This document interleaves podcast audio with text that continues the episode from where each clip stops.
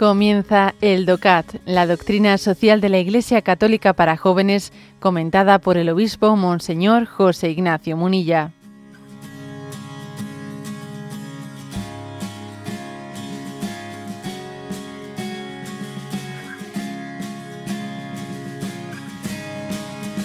Punto 56 del DOCAT que hace la siguiente pregunta. ¿Cuánta libertad necesita el hombre? Y responde, la libertad es un valor fundamental. Ser libre y actuar libremente es un derecho primario del hombre.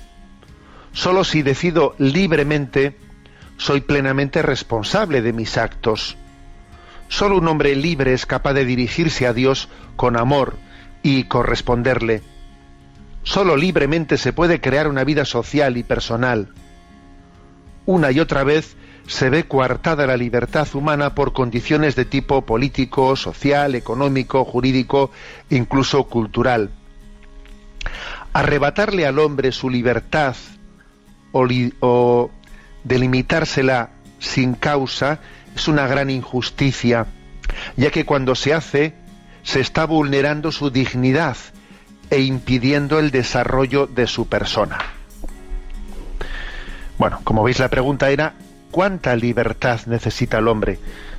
Y la respuesta podía ser, a ver, el hombre necesita toda, toda la libertad. Está llamado a ser plenamente libre. ¿Mm?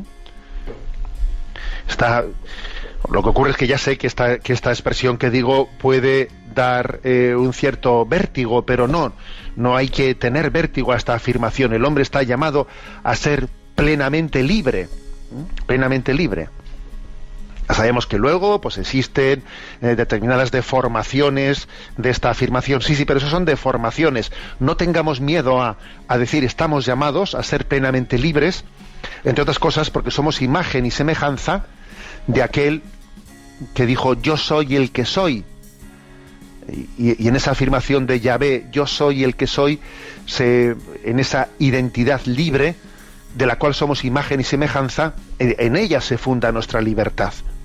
Es cierto que nuestra libertad eh, eh, es creatural, o sea, es una libertad donada. Donada. Pero es una verdadera libertad. Y en la medida en que más y más nos acercamos a Dios, nuestra libertad es más, más plena.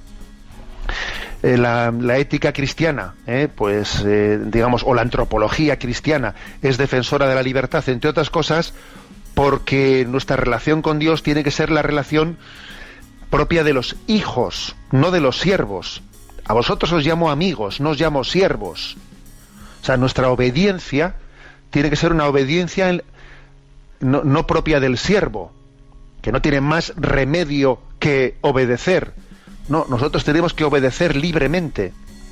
O sea, tiene que ser una, obediencia por amor. ¿Eh? Por lo tanto, una obediencia en libertad. Si no existe libertad, no puede existir una obediencia en el amor. Y entonces eso en el fondo no es obediencia, porque obediencia es cuando hay libertad. De lo contrario es una relación, una relación que no es humana. Bueno, pues es una, un tipo de obediencia, entre comillas, que eso no es obediencia, pues que tiene el resto de la creación hacia Dios. Pues que tienen los animales o que tienen. No, nuestra obediencia tiene que ser la de un corazón que siendo libre le entrega a Dios, ¿no? O sea, la libertad es la base de la ética, es la base de la espiritualidad. Estamos llamados a hacer la voluntad de Dios.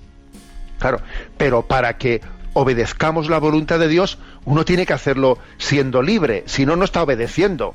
Pues claro, solamente el que es libre puede obedecer la voluntad de Dios. Si no eres libre, ¿cómo vas a estar obedeciendo la voluntad de Dios?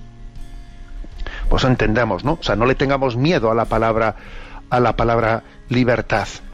Lo que ocurre es que, bueno, pues que todos somos conscientes de que a veces se ha convertido la libertad en una frívola licencia. Y eso es, otro tema. Eso es otro tema, ¿no? Eh, a veces hemos confundido la libertad con tomarse libertades. Y bueno, pues es otra cuestión, ¿no? La diferencia entre la libertad y las libertades es tan grande como entre Dios y los ídolos. Pero la libertad es algo sagrado.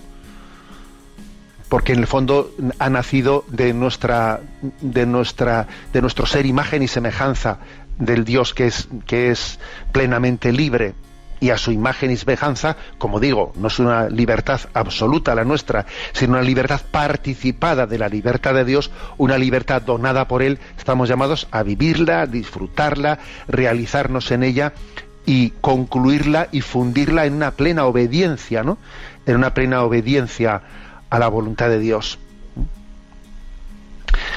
Bueno, y es verdad que en esta vida hay muchos condicionamientos, hay muchos condicionamientos pues esos sociales, psicológicos, biológicos, aquí dice el DOCAT, también incluso culturales, la propia cultura te, te, te, puede limitar mucho ¿no? en, tu, en tu libertad. Bueno, pues estamos llamados a, a no estar determinado por todo eso. Esas cosas nos pueden condicionar, pero ojo, no nos deben determinar. No nos determinan. Luego, estamos llamados a pasar por este mundo sin perder la libertad en él y a tener una gran batalla para que no me quiten la libertad. ¿Mm? Y esta es una de las, ¿eh? esta es una de las paradojas de, este mundo que idolatriza la libertad ¿eh? y luego está lleno de esclavitudes por todos los lados, esclavitudes por todos los lados.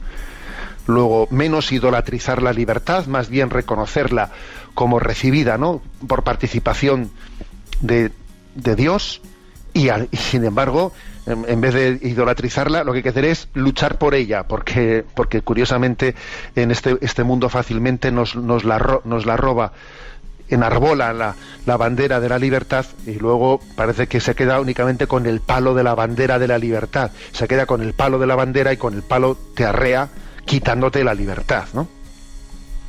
Es una gran batalla, una gran batalla interior, ¿no? Porque la libertad necesita ser liberada. Sí, ser liberada y Cristo es su libertador. Para ser libres nos liberó Jesucristo. ¿Eh? es la, la gran batalla.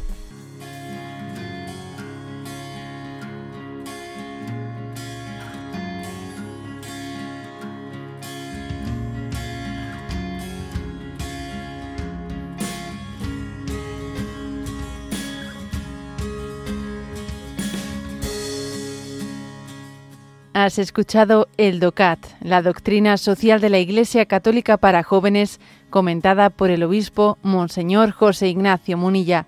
Encuentra todos los audios en radiomaria.es.